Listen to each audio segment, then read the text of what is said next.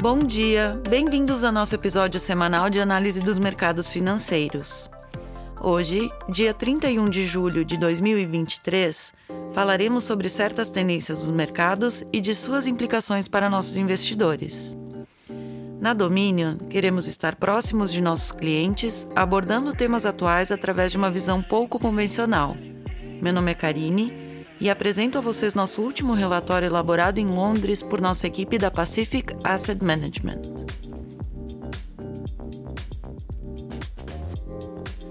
Algumas conclusões da temporada de lucros até o momento.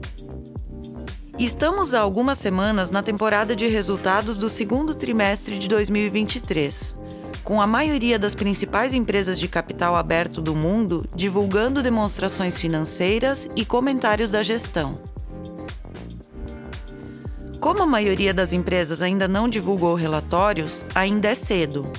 Mas mesmo assim, vimos e ouvimos o suficiente até agora para tirar algumas conclusões. O consumidor discricionário da China chegou, embora um pouco tarde. Estamos observando uma sólida recuperação do consumidor chinês, liderada por consumidores de renda mais alta em artigos de luxo tradicionais no início do ano, e agora estamos vendo evidências de uma melhoria mais ampla nos gastos em outras áreas de produtos e serviços, como vestuário e roupas esportivas de nível médio, além de viagens e lazer.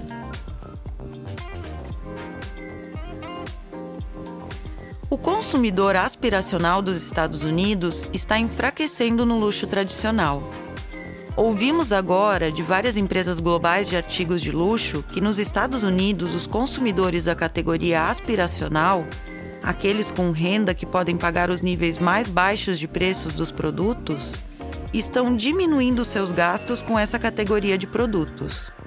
Enquanto isso, porém, o consumidor de alta renda dos Estados Unidos está indo bem.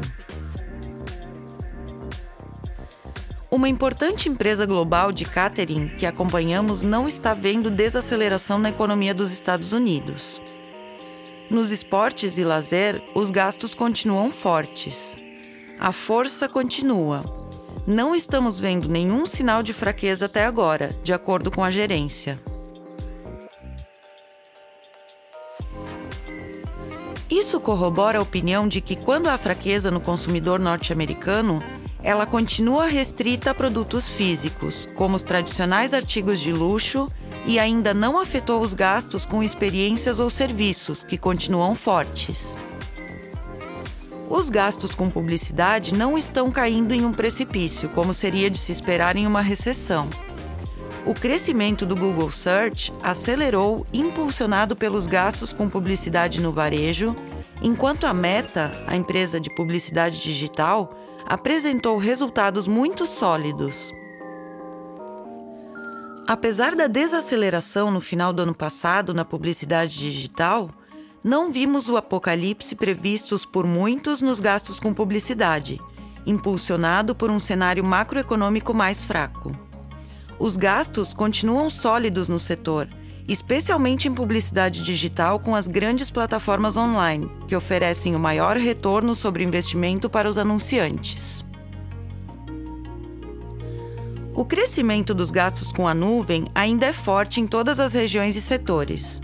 Os dois principais provedores de serviços em nuvem que divulgaram resultados até agora nesta temporada, que são a Microsoft e o Google, mostraram um crescimento forte e contínuo na demanda por serviços em nuvem em toda a economia e em todas as regiões. Há poucas evidências de uma grande desaceleração nos gastos das empresas com computação em nuvem. Longe disso. Podemos ver alguma moderação nas taxas de crescimento, mas nada que se compare à queda vertiginosa esperada no início deste ciclo de mercado. Conclusão: ainda não há evidências de uma desaceleração recessiva na economia. Se houvesse, poderíamos começar a ver padrões consistentes em todos os setores da economia de desaceleração da demanda. Estamos vendo focos disso, mas são limitados e não consistentes. As evidências continuam a apontar para um cenário de pouso suave ou sem pouso para a economia.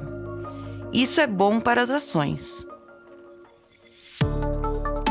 Espero que tenham gostado do episódio de hoje. Faço mais uma vez o convite para que nos sigam no Spotify e deixem suas sugestões e comentários através de nossos canais de comunicação.